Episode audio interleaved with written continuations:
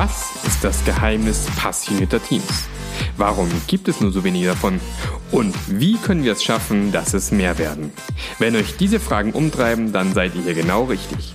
Wir sprechen mit nationalen und internationalen Experten zu diesem Thema und gehen dem Geheimnis passionierter Teams nach. Denn das ist unsere Passion, dafür brennen wir. Willkommen beim Passionate Teams Podcast.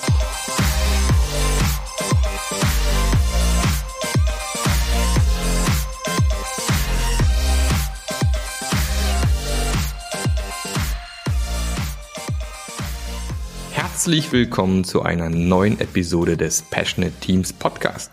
Heute wieder mal mit einem Gast. Diesmal ein Gast mit einem Doktortitel, die Dr. Monika Hein. Freut mich sehr, dass sie heute mit dabei ist. Die Monika, ähm, die hat tatsächlich schon hart an meiner Stimme gearbeitet. Es gibt immer noch viel Arbeit, aber es wird immer besser.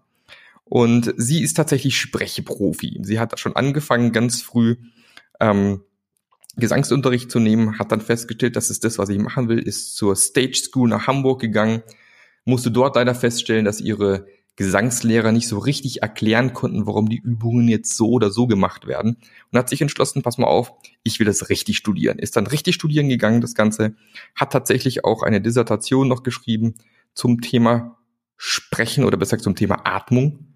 Da kann sie uns nachher erzählen, was Belting ist. Irgendwie so eine lustige Gesangstechnik, hört sich sehr spannend an hat unter anderem auch die Lautstark-Methode empfunden, ist jetzt mittlerweile einfach unterwegs als Rednerin, als Stimmexpertin, als Buchautorin, als Sprecherin in den Medien. Sie hat mich gerade eben noch erzählt, sie hat schon mal eine Schublade bei Garfield gesprochen. Wie geil ist das denn? Genau.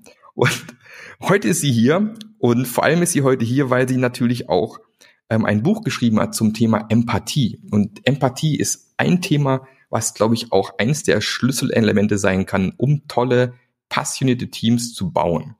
Hallo, liebe Monika. Hallo. Was für eine schöne Anmoderation. Vielen, vielen Dank. Da habe ich mal kurz durchimprovisiert hier. Na, ja, sehr gekonnt gemacht, Marc. So, und liebe Monika, meine erste Standardfrage, die immer kommt, ist, wie würdest du denn ein passioniertes Team definieren oder woran würdest du eins erkennen? Hm, woran erkenne ich eins? Dass sehr unterschiedliche Persönlichkeiten an einem Strang ziehen, sich perfekt ergänzen und vor Ideen nur so sprühen und man nicht verurteilt oder hm, äh, Ideen abtut, weil man sie selber nicht hatte, sondern ähm, wirklich voneinander lernt und sich ja ergänzt. Ich glaube, das macht ein Team aus, dass die eben diese unterschiedlichen äh, Wahrnehmungen und, und äh, Tickungen und Interessen, dass die äh, einfach kreativ genutzt werden. Okay. das ist mein schön versagt. ähm, ähm, Empathie ist ja gerade auch so ein bisschen so ein, wie soll ich sagen, ein, ein Wort, was relativ häufig jetzt immer mehr auch kommt. Man kriegt es immer mehr mit überall. Ähm, wie würdest du denn Empathie definieren? Ich weiß, es gibt unzählige Definitionen, oh. aber wie würdest du definieren? Also ich habe mich ja sehr damit beschäftigt mit den ganzen verschiedenen äh, Blickrichtungen da drauf. Und ähm, also bei Wikipedia steht eine ganz simple Definition, die gar nicht simpel ist. Da steht nämlich die Gefühle eines anderen erkennen, verstehen und angemessen handeln. Das ist so sinngemäß das, was da steht. Und ich dachte mhm. nur so cool. Wikipedia hat äh, in einem Satz irgendwie die Komplexität auch erfasst, weil ähm, erkennen und verstehen, das ist ja schon mal schwierig manchmal. Also erkennen vielleicht gerade so, ja, also ich, kann dir natürlich ansehen, wenn du das Gesicht verziehst, also wenn wir jetzt von einem Team sprechen zum Beispiel, ne, du verziehst dein Gesicht, ich sehe, oh, dem mag, dem schmeckt was nicht, ob ich das dann auch noch verstehen kann und was ist die angemessene Handlung daran, hm, das weiß man nicht so ganz genau. Und das ist wirklich schwierig und komplex und ich finde spannend, dass äh, Empathie häufig verwechselt wird mit so einem äh, wir sind alle friedlich und harmonisch und machen ein Räucherstäbchen-Ding an, äh, an mhm. Ding, äh, dass das verwechselt wird. Oder ich höre meinem Mitarbeiter mal gut zu und deswegen bin ich empathisch. Das stimmt einfach so nicht. Ja, es wird immer gern so ins Esoterische gezogen, habe ich manchmal das Gefühl, ne? Ja, in so eine, in so eine Weichheit. Es ist auch eine Weichheit, weil man sich ja lernt, betreffen zu lassen von einem anderen Menschen und auch von sich selbst. Das ist ja auch ein wichtiges äh, Feld, die Selbstempathie. Mhm. Ähm, aber es ist letztlich nicht nur das gute Zuhören. Das kann auch jeder x-beliebige Freund oder Freundin leisten. Wirklich empathisch zu sein ist was anderes und ist tiefer und ist mühsam und erfordert einfach viel Achtsamkeit und auch ähm, Ehrlichkeit und mit, mit sich in Kontakt kommen und sich bewusst sein, was man tut. Also das alles, was ich jetzt gerade so aufgezählt habe, in einem Wort, das ist Empathie. Kann man das lernen? Ja, das kann man, glaube ich, schon lernen oder man kann es wieder erlernen. Ich bin davon überzeugt, dass wir alle damit geboren wurden. Also, dass wir auf die Welt kamen und durchaus empathische Wesen immer schon waren und dass mit bestimmten Erfahrungen und mit bestimmten Enttäuschungen da immer mehr so eine Art Panzer drum gelegt wurde oder Mauer drum gebaut wurde oder was auch immer. Und wir lassen einfach nicht mehr so viel an uns ran sind egoistischer geworden, gleichsam empfindlicher geworden, weil wenn wir uns das Leid der Welt wirklich, wirklich empathisch angucken würden, würden wir nur noch heulend durch die Gegend laufen. Also von daher ist es ja auch äh, zum Teil sinnvoll, sich zu schützen. Aber ähm, ich glaube, es ist deswegen in aller Munde, weil wir, weil wir verlernt haben, dieses angemessen, angemessene Handeln auch wirklich durchzuführen. Hm. Und das kann man wieder, wieder erlernen. Ja, genau. Genau. Also diese, diese Panzer abzubauen und wirklich ehrlich hinzugucken und wieder einfach menschlicher sein. Das ist letztlich, äh, sind die Schritte, die wir gehen können. Und ich glaube ganz sicher, dass wir die auch wirklich gehen können und dass das funktioniert, wenn man das will. Genau, wenn man das will. Und da sind wir ja schon genau bei, bei so einem Thema. Was sind so typische, ich, ich bin mal so frech und habe in dein Buch reingeschaut, was sind so typische Empathie-Blocker, mm, die so jeder also, kennt? Ich habe das vorhin schon bei meiner Definition von so einem leidenschaftlichen Team erwähnt. Das Verurteilen ist so ein klassischer Blocker. Also sobald ich einfach sage, pff, der ist, das ist blöd, der ist blöd, die ist blöd, die Idee ist blöd, äh, dann verurteile ich das und kann mich gar nicht einfühlen. Nicht einen Moment. Also immer da, wo ich Urteile ausspreche und wenn wir mal ehrlich sind, machen wir das ja den lieben langen Tag, wo, dass wir Sachen be- und verurteilen. Und ein anderer Blocker ist auch Vergleiche, weil wir oft, wenn wir uns mit anderen vergleichen, entweder ganz viel schlechter dastehen oder ganz viel besser. Auf jeden Fall kommen wir nicht wirklich mit dem anderen in Kontakt. Dann so Kopfkino-Mechanismen, was passiert, wenn der Kollege guckt so schief, warum, der hat bestimmt irgendwas gegen mich, was ist mit dem los und schon bin ich ähm, im Kopfkino gefangen und kann auch überhaupt nicht mehr mich einfühlen. Also das sind alles so Klassiker, die verhindern, dass wir empathisch sind. Was ja auch häufig einfach in der, in der Natur des Menschen ein bisschen drinne steckt, dass man ähm, natürlich früher auf der Basis von sehr wenig Informationen Entscheidungen treffen musste. Mhm. Und ich glaube, das ist auch mit einer der Ursachen heutzutage, warum das, das natürlich immer noch da ist. Den, die, den Grund gibt es eigentlich gar nicht mehr, dass man so wahnsinnig schnell entscheiden muss, aber man tendiert halt doch relativ schnell dazu, auf der Basis von sehr wenigen Informationen das Kopfkino zum Beispiel anzumachen.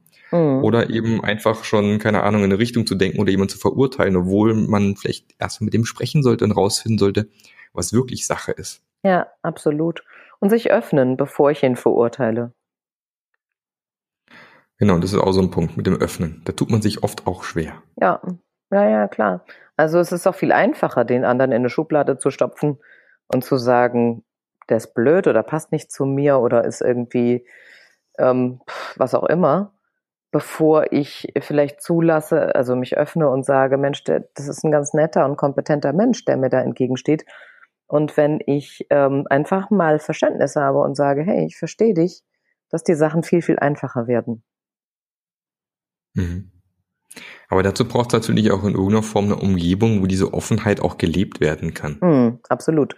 Also wenn wir über Teams reden, dann ist die Führungskraft natürlich ähm, Vorreiter in Sachen Empathie in jeglicher Hinsicht. Also in, in Führungspositionen ist es ja noch wichtiger, in verschiedenster Richtung ähm, empathisch zu sein. Das betrifft mal erstmal sich selbst, und dann das Team, also alle Mitarbeiter. Das heißt, ich muss alle diese Facetten erkennen, verstehen und angemessen behandeln. Und dann muss ich auch noch Interessen und Bedürfnisse vom Unternehmen im Kopf haben. Also das sind natürlich auch ähm, gesteigerte Herausforderungen, mit denen eine Führungskraft sich konfrontiert sieht. Ja, das ist natürlich immer dieser Faktor Mensch. Ne? Genau. Wenn diese Menschen nicht wären, wenn wir überall Maschinen stehen hätten, wäre es natürlich viel einfacher. Nur das kommt ja noch Aber, irgendwann. wahrscheinlich. Ja. Ähm, ich hoffe mal nicht in allen Bereichen, aber tatsächlich ist es ja genau eins der großen Themen, wo die meisten Führungskräfte drumrum tanzen und nicht mal unbedingt böswillig drumrum tanzen, weil einfach das Thema, dieses individuelle Eingehen auf die einzelnen Personen im Team, in der Abteilung, in der Firma, natürlich unglaublich viel Arbeit macht. Aber man kommt eben nicht drum rum. Wenn man tatsächlich gute Abteilungen, gute Teams formen möchte, wird man nicht drum rumkommen, tatsächlich mit jedem Einzelnen ins Gespräch zu gehen, jeden mhm. Einzelnen kennenzulernen, mhm. Die Werte von demjenigen kennenzulernen, zu wissen, was treibt den an oder sie, ähm, was, was gibt's, was für den vielleicht spannend, interessant ist, warum ist er vielleicht gerade unglücklich in dem, in der Position, wo er gerade sitzt, und da gibt's halt leider nicht dieses Handbuch äh, Mensch, wo ich mal kurz auf Seite 394 nachschlagen kann, nee. was ich denn in Situation B machen kann. Ja, und das gibt's ja nur Maschine natürlich, beim Mensch leider nicht. Und das macht natürlich unglaublich aufwendig. Ja, das macht's aufwendig, aber je offener ich bin, das sind wir wieder beim Stichwort Offen Offenheit, ähm, je offener ich bin, desto mehr lasse ich einfach auch zu. Das heißt, ich öffne meinen Blick für alle möglichen Möglichkeiten und ähm, Interpretationen der Welt. Und das ist so wichtig, ne? weil jeder von uns hat seine eigene Interpretation mit dabei in seinem Oberstübchen und in seinem Bauch und im Herzen. Und wir brauchen natürlich die Bereitschaft zu sagen, ähm, es gibt unterschiedliche Interpretationen und ich brauche die Offenheit, die alle gelten zu lassen und zu respektieren. Genau. Und dazu ist es ja auch schön, wenn es tatsächlich dann auch Leute oder Coaches gibt, Teamcoaches, die genau mit solchen Teams dran arbeiten, so eine Umgebung zu schaffen, wo eine Offenheit entstehen kann. Mhm. Aber wie du gerade sagst, hängt natürlich sehr, sehr viel auch nach Führungskraft ab. Wenn die Führungskraft natürlich reinläuft wie so ein Bulldozer äh, und, Leute, Leute hier unter äh, den Senkel stellt bei, bei kleinsten Fehlern, dann wird es halt auch schwer mit der Offenheit. Mhm, ja, absolut. Ja, Vertrauen gehört auch dazu. So ein Baustein, damit Empathie möglich wird. Genau. Und das ist natürlich mit eins der auch ein sehr schwer, schweres Element wiederum, weil die Führungskraft wiederum natürlich auch eine Führungskraft oben drüber hat, die natürlich Ergebnisse erwartet. Mhm. Und dann glaubt man durch möglichst viel Vorgeben und möglichst viel ähm, zu sagen, wo es lang geht, kann ich verhindern, dass was schief geht. Ja, und dann mache ich es auch wieder sehr, sehr zu und lasse relativ wenig Möglichkeiten offen, weil ich eben die Angst habe, wenn ich das nicht tue, könnte was in die Hose gehen, dann kriege ich eins aufs Deckel, mhm. auf den Deckel. Mhm. Und das sieht man auch sehr, sehr häufig. Ne? Und du sagst Vertrauen, das ist auch, was ich glaube, was unglaublich wichtig ist, aber zum Teil auch unglaublich schwer. Wenn man sich oft genug auf die Nase gefallen hat, äh, ist in der Vergangenheit, dann wird es manchmal schwierig. Ja, absolut. Glaube ich auch. Aber was sind denn solche Empathie-Booster, wie du sie nennst in seinem ja. Buch, wo man sagen kann, das sind so Dinge, die es leichter machen, empathisch zu sein. Ähm, also alles, was den Blick öffnet. Also es gibt verschiedene Möglichkeiten, sich reinzufühlen. Also allein so, so Dinge wie Kunst, Literatur, Theater, ähm, Bücher. Äh, einfach je mehr Perspektiven vom Menschsein ich kennenlerne und so absurd sie auch sein mögen, desto mehr habe ich die Möglichkeit, meinen Blick zu öffnen und zu weiten und zu sagen, wow, so kann man das auch sehen. Und das ist eben ein wichtiger Satz oder eine wichtige Möglichkeit zu denken. Aha, so kann es auch sein. Äh, nicht nur so, wie ich das gedacht habe, sondern es gibt eben auch noch andere Möglichkeiten. Das heißt, ich lasse eben diese verschiedenen Interpretationen der Welt zu. Also alles, was einen inspiriert an auch, auch Geschichte, an, an Dramen auf der Bühne, ne, wo wirklich vieles ausgelebt wird, was ja auch in uns angelegt ist als Mensch, ähm, was gespielt wird und wir wirklich für uns nochmal adaptieren und evaluieren können. Mensch, äh, da passiert jetzt Folgendes bei Shakespeare, ne? Und was, was mache ich denn damit oder was macht denn der Protagonist damit? so solche Geschichten sind unglaublich lehrreich und je mehr ich kulturelle Dinge an mich ranlasse, desto mehr habe ich auch die Möglichkeit natürlich dann in, in der realen Welt Dinge anders zu sehen und anders zu betrachten. Und um die Dinge anders zu betrachten, muss ich zulassen, dass mein Gedanke und meine Interpretation die Richtung ändert. Dafür wiederum ist es manchmal gut innezuhalten und wirklich sich mal kurz zu stoppen und zu sagen, hui, was ist denn das gerade für ein Film? Wie interpretiere ich jetzt gerade die, die Wirklichkeit in Anführungszeichen? Und ist es möglich, auch ähm, anzuhalten und mal kurz meinen Film zu überprüfen? Also innehalten ist für mich ein ganz, ganz wichtiger Empathiebooster, anzuhalten, seinen eigenen Zug anzuhalten und zu sagen, hm, äh, wo geht's noch lang? Was kann ich noch, ähm, wie kann ich es noch anders betrachten? Das ist einfach ein ganz, ganz wichtiger Satz. Wenn wir uns wieder mal in einem unserer eigenen, ja, wie soll man sagen, D-Züge der Interpretation äh, sehen. Mhm. Und da gibt es ja dieses, dieses wunderbare ähm, ähm, Zitat vom Viktor E. Frankl, wo du auch in deinem Vortrag mhm. drin hattest ich habe das genaue Wording schon wieder vergessen, aber der, sozusagen das Menschsein ist quasi, äh, ist sozusagen die Pause zu machen zwischen dem, was gerade passiert und der Reaktion ja, darauf. Genau. Ne? So ja, die Freiheit des Menschen liegt in der Zeit zwischen Reiz und Reaktion, auch nur sinngemäß. Ne? Genau. Und ich, ich das ist ja auch wieder das genau, Innehalten im Genau, Endeffekt, ne? innehalten, wirklich kurz mal gucken, was ist jetzt angemessen. Und das ist ja genau wieder die Definition die wir da vor uns haben. Ne? Ich erkenne etwas, äh, Vorgänge, Gefühle, Befindlichkeiten, was auch immer. Ich habe ein gewisses kognitives Verständnis dafür, okay, deswegen könnte es sein, okay, die Sekretärin ist gerade in Trennung, aha, deswegen könnte es sein, dass sie traurig ist und nicht richtig performt. Das kann ich vielleicht sogar auch noch verstehen. So, und dann, was mache ich denn jetzt damit? Also dieses angemessene Handeln. Und davor brauche ich dieses Innehalten, um wirklich mich mal kurz hinzusetzen und zu sagen, hm, was kann uns da wieder ähm, auf die Spur bringen zusammen im Team? Das kann ja auch bei pubertierenden Teenagern ganz hilfreich ja, sein. Ne? Auf jeden Fall. Auf jeden Fall. Ja, kann man immer wieder mal üben, ne? das Innehalten und zu überlegen, wie kann ich die Situation anders gestalten oder anders interpretieren. Genau, weil man, weil, weil Teenager ja auch gern provozieren mhm. und es nicht mal unbedingt immer böswillig meinen, eigentlich manchmal auch nur um die, um die Grenzen ein bisschen genau. auszuloten. Genau.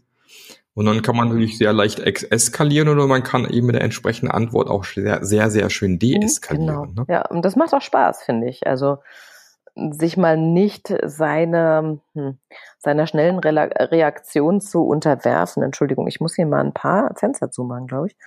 Ähm, also sich nicht zu unterwerfen dem, was als erster Impuls kommt. Ja, irgendwie meckern oder protestieren oder schreien oder was der Geier, was uns so einfällt als Menschen, sondern wirklich den Moment ähm, mal kurz vorbeiziehen lassen, die Emotionen auch loslassen und zu gucken, ähm, was kann ich aus der Situation noch anderes machen. Das ist eine hohe Kunst. Das ist gar nicht, gar nicht so einfach, ähm, weil wir so gerne authentisch sind. Und ich bin sehr auf Kriegsfuß mit mhm. diesem, mit diesem Wort, weil wenn, wenn man sagt, jetzt reagier doch mal ganz authentisch, ja, dann pff, was, was nützt denn mir das häufig? Dann folge ich irgendeinem Impuls mhm und hau irgendwo drauf und dann sage ich ja, war halt authentisch. Das finde ich die dümmste Interpretation von allen, von diesem Wort, von diesem eigentlich sehr schönen Wort. Also ja, authentisch ist ein sehr, sehr schönes Genau, also deswegen bin ich, ich bin nur mit der Interpretation häufig nicht einverstanden. Weil, nur weil ich mich gehen lasse und mein, meinen Gefühlen und Impulsen freien Lauf lasse, heißt das noch lange nicht, dass ich authentisch bin. Dann bin ich nur impulsgetrieben. Das ist was anderes aus meiner Sicht. Wie bist du denn zu dem Thema gekommen? Wann hast du entschieden, oh, lass mal ein Buch dazu hm, schreiben? Wann genau das war, weiß ich auch nicht mehr. Und was mich dahin getrieben hat, meine Güte. Also es kam vieles zusammen. Erstmal war meine Arbeit als Stimmtrainerin und Sprechtrainerin und Business Coach, das hat sich dann so vermengt irgendwann, dass es nicht mehr nur das Handwerk Sprechen war, das du ja kennst von mir, sondern es gab eben auch noch andere Aspekte auf einmal da drin. Also ähm, sei es Konfliktthemen oder Karrierefragen oder was auch immer, da kam vieles mit rein. Und eines Tages kam aber tatsächlich wieder so ein, so ein Kunde, vermeintlich fragte der nach ähm, Sprechtechnik. Aber es wurde schnell, schnell klar, dass wenn der nicht mitkriegt, wie reagieren die anderen eigentlich, wie fühlen sich die anderen, meine Mitarbeiter, wenn ich so oder so spreche, dann nützt die ganze Sprechtechnik nicht mehr viel. Und das war für mich ein großes Aha-Erlebnis, zu merken, ich kann dem jetzt zwar beibringen, auf Punkt zu sprechen, ich kann dem auch beibringen, Pausen zu machen, aber wenn in diesen Pausen nichts passiert, Sprich, äh, wenn der das nicht schafft, sich in andere reinzuversetzen, dann hat diese ganze blöde Sprechtechnik äh, rein gar keinen Sinn. Das ist einfach nur Mittel zum Zweck dann. Und ähm, das war für mich sehr erhellend, zu merken, dass äh, der Gebrauch von Stimme und Sprechen natürlich unterworfen ist äh, dem Thema, bin ich empathisch genug, um die Stimme auch entsprechend steuern zu können. Also ich lerne, welchen Ton ich produzieren kann, aber weiß ich auch, wann der angemessen ist. Und da sind wir genau wieder an dem Punkt. Ne? Also angemessen zu handeln, angemessen ähm, mich in meinem Ausdruck zu steuern, das ist einfach, ja, ist auch eine Kunst. Und ähm, je besonnener ein Mensch ist, desto besser kann er das auch letztlich. Gut, und dann hast du gedacht, okay, das muss ich mal in ein Buch. Noch packen. nicht. Oder hast du dich dann irgendwie auf die, auf die Reise begeben und gedacht, okay, wo, wo kann ich jetzt mehr über dieses Thema lernen? Noch nicht, noch nicht, so weit war es noch nicht. Ich habe dann irgendwann ein Exposé geschrieben über empathisches Sprechen. Also ich war noch ganz in meiner Sprechschiene drinne und habe mir, ähm, habe mich da entsprechend nochmal limitiert und habe halt gedacht, na ja, Sprechen ist mein Thema, dann lasse ich es eben auch dabei. Und dann hatte ich eine wunderbare Begegnung mit Ute Flockenhaus die ehemals Programmleitung beim Gabal Verlag gemacht hat und die sagte dann zu mir, nachdem sie sich meine Exposés, meine verschiedenen Ideen angeguckt hatte, meinte sie, hm, das gefällt ihr ganz gut, aber warum ich es denn so klein mache? Warum denn nur widersprechen, äh, statt einfach zu sagen, Empathie ist ein großes Thema und das betrifft uns alle, nicht nur Leute, die jetzt äh, am Sprechen arbeiten wollen, sondern insgesamt.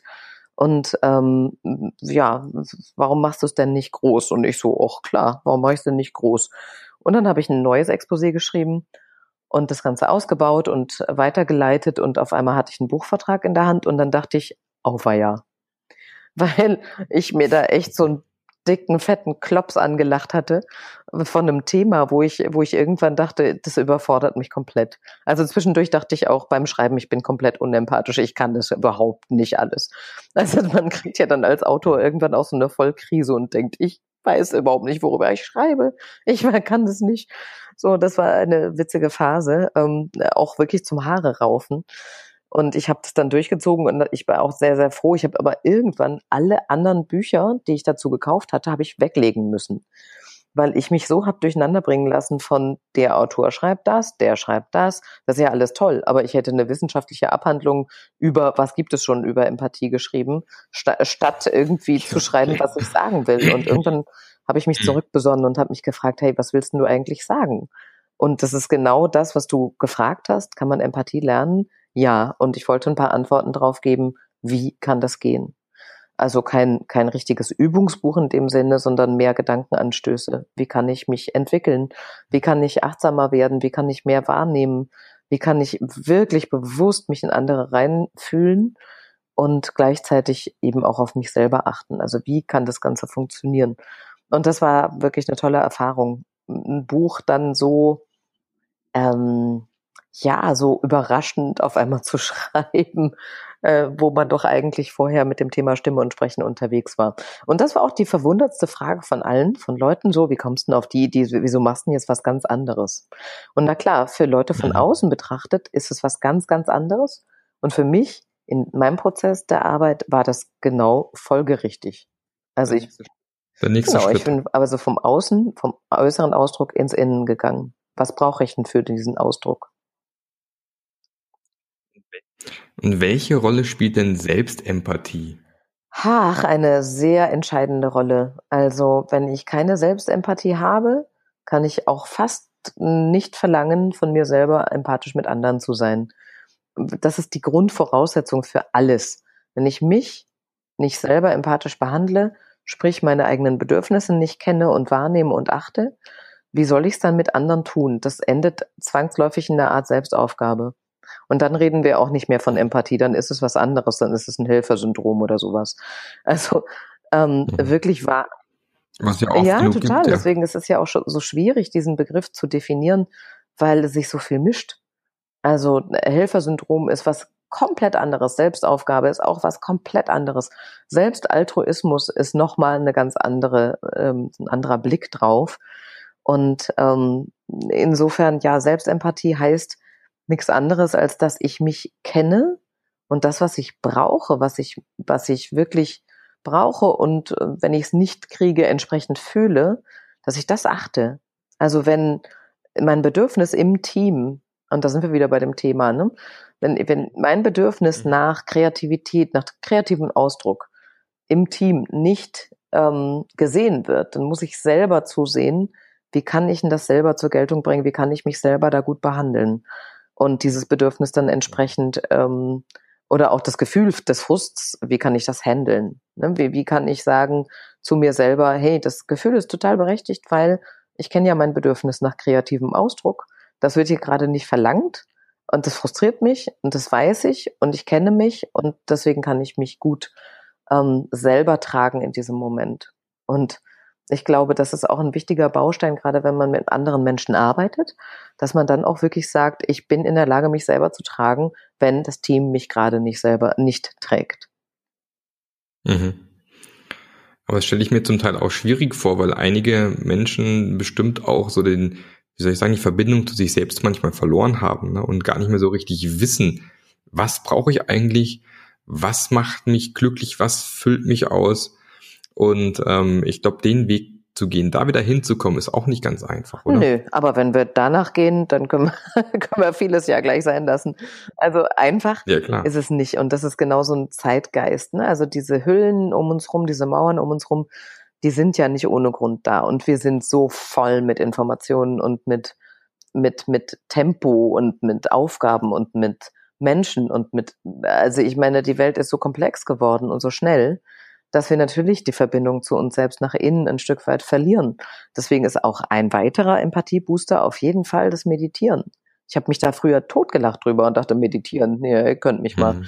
Ähm, aber das ist tatsächlich, ich merke, dass wenn ich es länger nicht tue, mir die Zeit nicht nehme und selbst wenn es nur zwei Minuten sind, dass ich wirklich, wirklich kurz mal mit allem stoppe. Und das hat ja auch eben mit Innehalten zu tun. Also ich stoppe und lasse einfach mal kurz alles fallen und alles los. Und ähm, da entsteht natürlich wieder eine andere Verbindung zu mir selber, weil ich mir zuhören kann, weil ich merke, okay, was geht denn da alles gerade ab in mir? Ja, also es still werden zu lassen, erfordert ja erstmal auch die ganzen Gedanken zu hören, das ganze Kopfkino, die ganzen Erwägungen, die ganzen Ängste, die ganzen, keine Ahnung, was da alles sich so tummelt in uns. Und wenn ich in der Lage bin, da wieder hinzuhören und auch das wahrzunehmen, das ernst zu nehmen, ja, wirklich mir selbst einmal kurz zuhören, bis hin zu, ich kann diese Gedanken drosseln, stoppen, ähm, mal kurz anhalten, keine Ahnung was. Es ist wirklich wichtig, sich selber zu managen. Mhm. Hast du einen Tipp, wie man, also Meditation ist ja auch ein recht breites Total. Feld. Ich glaube, da gibt es auch viel Literatur und was weiß ich was alles dazu. Hast du, hast du einen Tipp, vor allem vielleicht auch für verkopfte Menschen, was so ein Einstieg in Meditation sein kann? Ähm, also die, die Art und Weise, wie ich das gelernt habe, war bei meiner Kollegin und Freundin Katja Sterzenbach. Die hat einfach gesagt, so ab aufs Kissen, Klappe zu, Augen zu, nix machen. Und das war so witzig, weil das, es war so simpel. Also es war simpel und gleichzeitig total ja. schwer. Es gibt natürlich geführte Meditationen, die aufgesprochen sind, wo man Anweisungen kriegt. Das ist was für mich sehr, sehr anderes, als wenn ich äh, mich selber hinsetze und mich selber spüre sozusagen. Also ähm, wie Katja das angeleitet hat, war das für mich ganz, ganz, ganz, ganz genau richtig zu lernen. Okay, meine Sinne, alle meine Informationen, die ich so angeliefert kriege von der Welt, die spielen jetzt hier gerade mal keine Rolle und ich werde nichts eine Bedeutung zumessen. Und natürlich ist es total schwierig, weil wir alles orten, was wir hören. Wir wollen sofort eine Interpretation von allem haben. Aber das war, das war cool, erstmal zu lernen. Und sie hat dann uns den Tipp gegeben, wenn wir was hören, einfach nur das Wort hören innerlich sagen oder wenn wir was was was äh, spüren im Körper, ne, einfach fühlen sagen und ähm, damit das äh, kommentiert wird innerlich, aber eben keine große Aufmerksamkeit bekommt.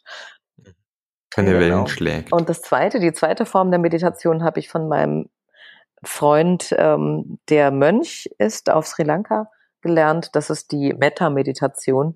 Da lernt man im Prinzip eine freundschaftliche Grundhaltung zu sich selber einzunehmen. Das heißt äh, letztlich nichts anderes, als dass ich das, was ich anderen Menschen ganz automatisch wünsche, nämlich hab du ein gutes Leben. Ich wünsche dir was Gutes, das letztlich auch mal mir selber zu sagen. Und damit einfach ähm, einfach auch das Selbstmanagement, die Selbstempathie möglich mache überhaupt, zu sagen, ich, ich wünsche mir selber, dass es mir gut geht. Also ich wünsche mir selber, dass ich gesund bin. Ich wünsche mir selber, dass ich frei von feindseligen Gedanken bin und all diese Dinge. Und also da gibt es eine bestimmte Abfolge, eine bestimmte inhaltliche Form. Und aber einfach nur mal diese Haltung einzunehmen, einem selber freundschaftlich entgegenzutreten, ähm, das finde ich sehr faszinierend, weil das war mir neu, dass man das tun kann. Mhm. Und genau, das ist ja das Schöne an Meditation. Es gibt so viele unterschiedliche Formen, wie du gesagt hast. Gibt es die geführten Meditationen, die es oft auch im Yoga beispielsweise gibt. Katata Yoga gibt es ja meistens eine Meditation am Anfang und meistens sogar am Ende, die oft geführt wird vom Yogalehrer beispielsweise. Ähm, das weiß ich von meiner Frau, weil die es hier auch regelmäßig macht. Ähm, ansonsten natürlich auch solche Dinge wie Laufmeditation. Oh. Also das gibt's ja auch. Man kann sich auch bewegen ja. beim Meditieren. Auch das ist eine Variante für Leute, die nicht genau. stillsetzen können und überlegen, wie sie es tun können beispielsweise. Ansonsten gibt's gerade für verkopfte Menschen eigentlich ein sehr schönes Buch. Das heißt Search in, ah, Inside ja, Yourself. Von einem, von einem Google-Ingenieur mhm. geschrieben, ne? der auch sehr schön eigentlich aus dieser wissenschaftlich-technischen Perspektive beschreibt, warum Meditation so, so wertvoll und so gut ist. Und der beschreibt es eigentlich fast gleich, wie du es gerade beschrieben hast, ist eigentlich, man fängt ganz einfach an. Hock dich mal hin, mach die Augen zu und versuch mal an nichts zu denken, schieb die Dinge zur Seite, die hochkommen. Hört sich total einfach an, ist schwierig, aber man kann tatsächlich äh, mit, mit, wenn man dran bleibt und übt, kann es hinbekommen. Und wie du auch gesagt hast, man muss es ja nicht stundenlang machen. Das reicht ja manchmal schon einfach ein paar Minuten und dann ja, in den Tag starten. Genau. Und gerade diese, diese zwei Minuten ändern vielleicht den Tag schon oder den Start in den Tag zumindest. Ja, mhm. es gibt mhm. auch noch Atemmeditationen, die sind auch genau. toll. Also einfach nur den, das, äh, die, das Spüren des Atems, weil man, äh, und das finde ich faszinierend, man kann in dem Moment, wo ich auf den Atem achte, kann ich nicht mehr denken. Das finde ich total lustig, dass man wirklich das Denken ja. steuern und stoppen kann, indem ich einfach mal hinfühle, wie kalt ist denn der Atem, der in mich reinströmt und wie warm ist denn der, der rauskommt. In diesem Moment, wo ich das tue, kann man nichts denken. Finde ich cool. Genau, bloß dabei zu ja. bleiben dann. Das ist immer die ja, Schwierigkeit. Ja. ja, schafft es mal ein paar. Atemzüge. Also ich kenne das. Ich, cool. Ja, ja, das, ein paar Anzüge schaffe ich dann auch meistens, dann irgendwann so schwupps bin ich dann weg und dann, ach verdammt, stimmt, da war ja der Atem, mal zurück okay. zum Atem. Aber das ist ja das Schöne, das muss man genau, das muss man üben. Vor allem auch in dieser, wie du gesagt hast, schnelllebigen mhm. Zeit, wo ja mittlerweile all, all Furz dann zack, da eine Nachricht hochkommt, dann passiert da irgendwas und man ähm, mittlerweile viele Menschen auch erlebt, die eigentlich gar nicht mehr in der Lage sind, mal fokussiert an einem Ding dran zu bleiben für längeren Zeitraum und äh, ruckzuck sich ablenken lassen.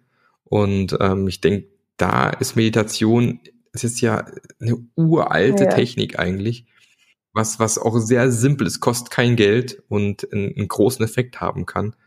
Und wie du sagst, da fängt es im Prinzip erstmal an, für sich selbst Empathie empfinden zu können irgendwann. Und das ist die Grundvoraussetzung aus meiner Sicht. Man muss immer erst bei sich anfangen, um, um später empathisch nach außen in irgendeiner Form sein genau, zu können. Genau, und äh, auch die, die Balance zu halten, wie so oft im Leben, dass ähm, ich, wenn ich empathisch mit anderen bin, dass ich gleichzeitig mich nicht in den Hintergrund stellen darf.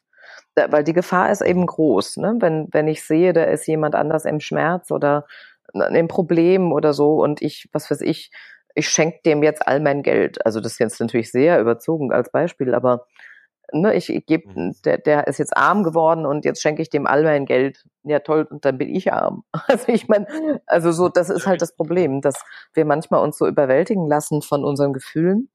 Und jetzt geht's gar nicht um viel Geld geben, aber es reicht ja schon Aufmerksamkeit oder ähm, es reicht ja schon, dass ich mich ablenken lasse oder selber mich krank fühle, weil ein anderer krank ist. Oder also das Ding ist, dass da in der Forschung unterschieden wird in der, in der Hirnforschung zwischen Empathie und Mitgefühl. Und eigentlich ist das, was mhm. wir beide meinen, gerade im Gespräch, eher Mitgefühl als Empathie. Aber im, im Sprachgebrauch natürlich mm, ist es tatsächlich, ne, also nutzen wir das Wort Empathie häufiger. Deswegen habe ich mich auch auf diesen Begriff dann weiterhin eingelassen.